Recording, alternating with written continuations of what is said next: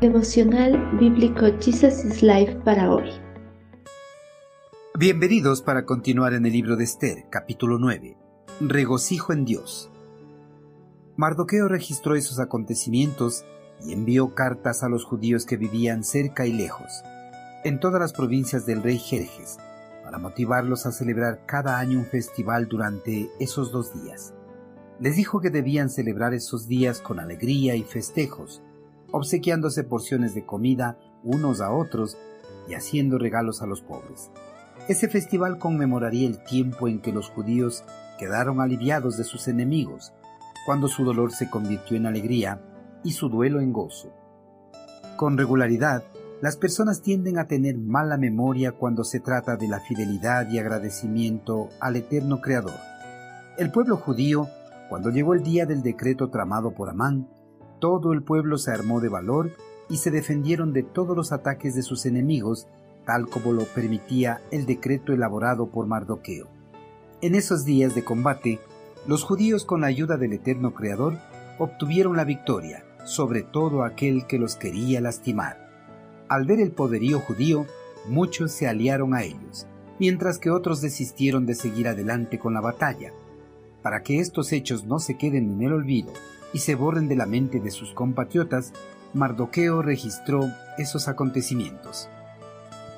Gracias a la aplastante victoria obtenida por sus enemigos, Esther y Mardoqueo aprovecharon su posición influyente en el gobierno persa para enviar instrucciones a los judíos de todo el imperio, con el objeto que celebraran su liberación con un nuevo día de fiesta.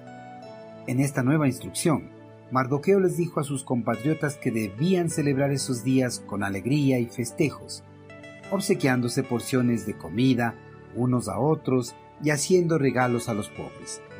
Mardoqueo no les dijo que debían celebrar por celebrar, sino celebrar teniendo en sus mentes la liberación del yugo de Amán, celebrar porque el eterno Creador había convertido el dolor en alegría y el duelo en gozo.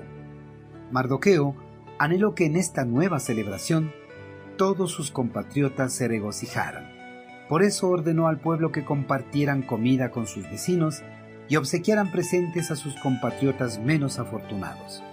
Mardoqueo quiso que tanto el rico como el pobre se regocijaran en esos días, pues la liberación de Dios fue para todos. Las fiestas, alegría y entrega de obsequios son formas importantes para recordar los hechos específicos de Dios. En la actualidad, el mundo celebra la conmemoración de grandes acontecimientos como el nacimiento y la resurrección de Jesucristo.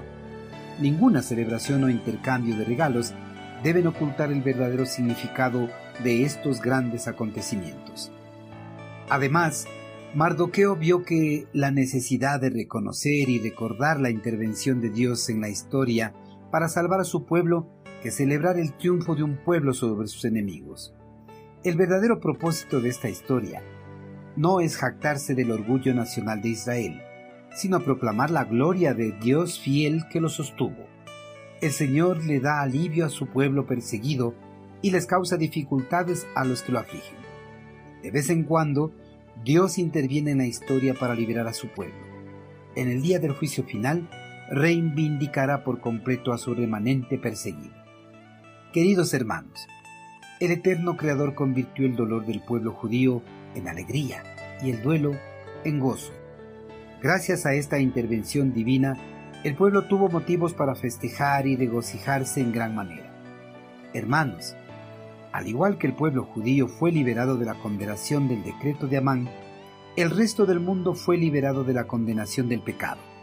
Cristo Jesús liberó a través de su muerte y resurrección a todo el mundo y le dio la oportunidad de poder disfrutar una vida eterna en el reino celestial. El pueblo cristiano no debe estar triste ni afligido. El pueblo cristiano debe estar lleno de gozo y alegría, pues Cristo Jesús cambió la tristeza de la condenación del pecado al gozo de la vida eterna.